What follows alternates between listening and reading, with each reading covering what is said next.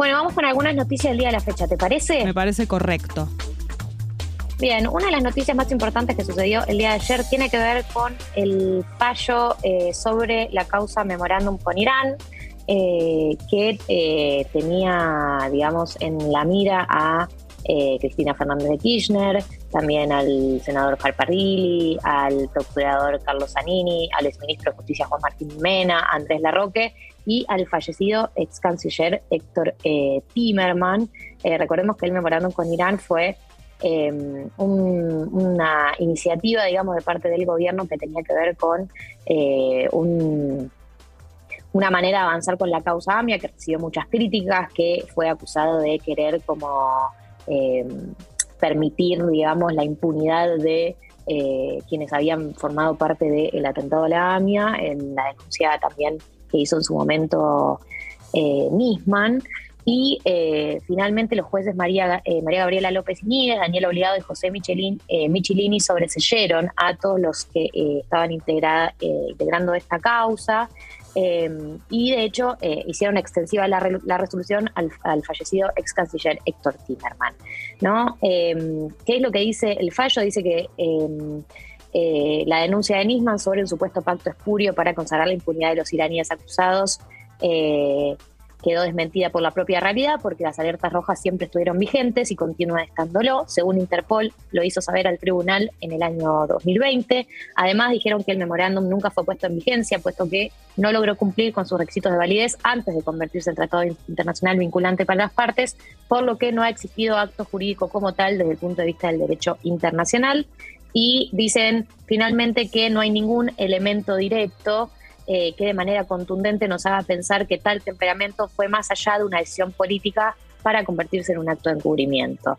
Eh, el fallo también descalifica la figura de traición a la patria, que es la que había utilizado Bonadío, que era el que llevaba adelante la causa, eh, obviamente antes de, de que falleciera.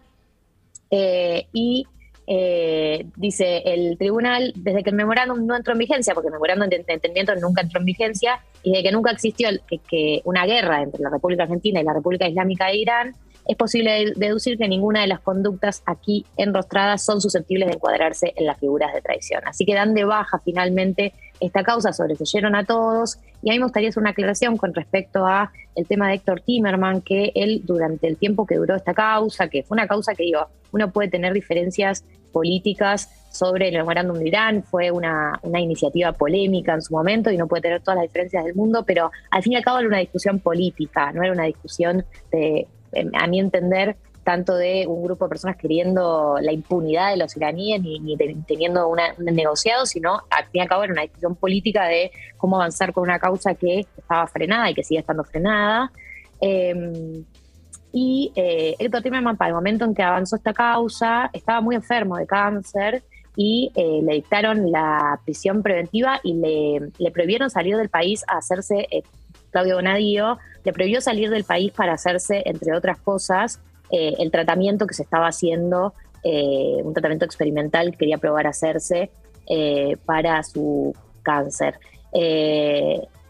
en ese momento, como Claudio Bonadío le había, le había impuesto la prisión preventiva, le prohibieron viajar, ¿no? Y yo creo que el caso de, de Héctor Timerman, habla mucho de la, inhumanidad con la que mm. se, lo trató, la, tristeza de, de, sus últimos años. Yo creo que uno puede tener diferencias, pero negarle a un enfermo la posibilidad de curarse es algo inhumano, es algo que habla de, también de la calidad de persona de la, que integran la política, que integran el Poder Judicial, eh, de una causa que, como conmemorando con Irán, que, que no es una causa que ameritaba que le prohíban salir del país, y más a un tipo que está enfermo de cáncer y que estaba en sus últimos años. Digo, entonces también esta causa y este sobreseimiento, eh, para muchas personas de alguna manera funciona eh, como algún tipo de, reivindicación, porque es la realidad que los últimos años de Héctor Timerman se los pasó eh, dando declaraciones en juzgados, se los pasó en su casa por prisión preventiva, se los, se pasó dando explicaciones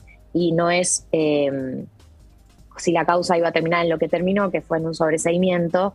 Em, la verdad que es muy triste pensar en cómo fueron los últimos años del ex canciller. Para mí eso es una aclaración que hay que hacer porque no puede darnos todo lo mismo. Sí, en lo que, en lo que se fue pensando, ¿no? De la manera en la que se fue creyendo en eso.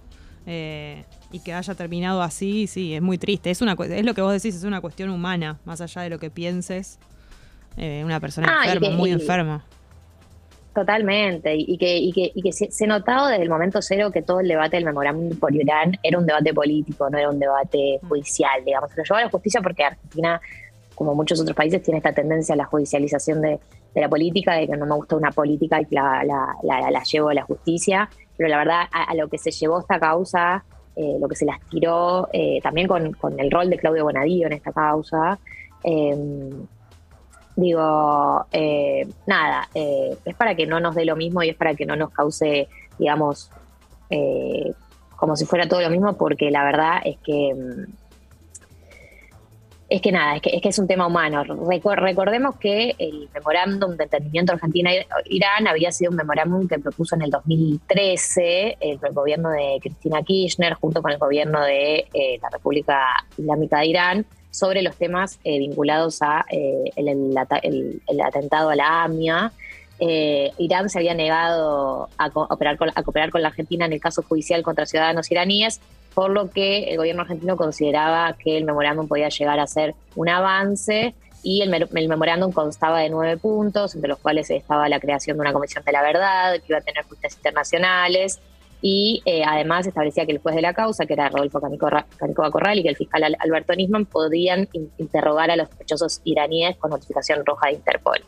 Eh, a ver, el memorándum nunca entró en vigencia y creo que desde distintos eh, familiares y agrupaciones que hicieron este tema, algunos lo apoyaron, otros lo criticaron y creo que están en todo su derecho porque nadie sabía si esto nos iba a garantizar un avance o no. Pero de cualquier manera, me parece que siempre fue un debate político más que judicial y que condenar a tener un, al final de su vida a un enfermo como el ex canciller Héctor Timerman por este motivo eh, es muy choto. Así que quería hacer esa aclaración sobre este tema. Esa es la primera noticia de la semana. El- la segunda noticia de la semana tiene que ver con eh, el complemento mensual para el salario familiar de trabajadores registrados. El gobierno anunció ayer que a partir de octubre se va a pagar un complemento mensual para el salario familiar va a alcanzar a personas con empleo registrado de menores ingresos, o sea, mon- motoristas hasta la categoría D y quienes tengan alguna prestación por desempleo. Eh, en caso de los trabajadores y trabajadoras con ingresos familiares de hasta 78 mil pesos eh, y monotributistas de la categoría A, B o C, el complemento va a ser de 5 mil pesos, que se va a sumar a lo que recibe su hogar por cada niño, niña, adolescente. Y para los trabajadores y trabajadoras con ingresos familiares de entre 78 mil y 115 mil pesos y monotributistas de la categoría D, el complemento va a ser de 3.415 pesos. Eh, esto eh, significa que con este nuevo complemento, una familia con dos hijos o hijas que actualmente tiene un, salario de 10 mil pesos va a obtener en octubre 20 mil pesos, mientras que en el caso de los que reciben 6 mil pesos en concepto de salario familiar van a pasar a percibir 13 mil 660 pesos. Última noticia, eh, otro éxito mío en el PRODE, ya básicamente es un clásico. ¿Cómo éxito, Gali? Pero Eh, si... Ayer, Sí, ayer Argentina y Paraguay salieron 0 a 0, tal como predije que iba a pasar. Pero vos no dijiste 0 a 0. Vos le, eh, incluso me acuerdo que le dijiste a Marianela perdón, porque ella es paraguaya y vos le dijiste perdón. Y tiraste un, un resultado que favorecía a la Argentina. No, no, no, no. No, no, seguro está el recorte por ahí. Pero la ¿No gente está el de recorte por ahí? testigo. Ah, bueno, a ver. El partido de Argentina-Paraguay va a ser un partido complicado, donde ¿Sí? Argentina va a tener situaciones de gol, pero no va a lograr concretar y va a terminar trucho. 0 a 0. Este es mi veredicto final, un 0 a 0. Pero esto no, no, sé, no es al El aire. partido de Argentina-Paraguay va a ser un partido complicado. ¿Qué? Es, es un audio. No, ¿qué pasa? Sonó, no, es sonó raro ahí, no sé qué trucho, pasó, pero. truchísimo. Nada, Argentina va a tener yo me- pero remito a la evidencia. ¿No ves que está terminar 0 a 0. Es mi reproducido veredicto en, final, un 0 a 0. 1.5? No, En viste que a veces 2.2. cuando uno recorta cosas del pasado se escuchan medio mal. Cosas del pasado. No, yo, mirá vos, que no me acordaba de ese momento del aire, ¿no? Que como, como que eso estábamos en el estudio, vos decís, que fue ayer. Sí, estabas muy silenciosa ese día, no sé por qué no claro, contaste se ve nada. que estaba calladita. Bueno, entonces otro triunfo, Gali. Eh, yo creo que sos el pulpo Paul. Soy literalmente el pulpo Paul. La pulpa, la pulpa Paul.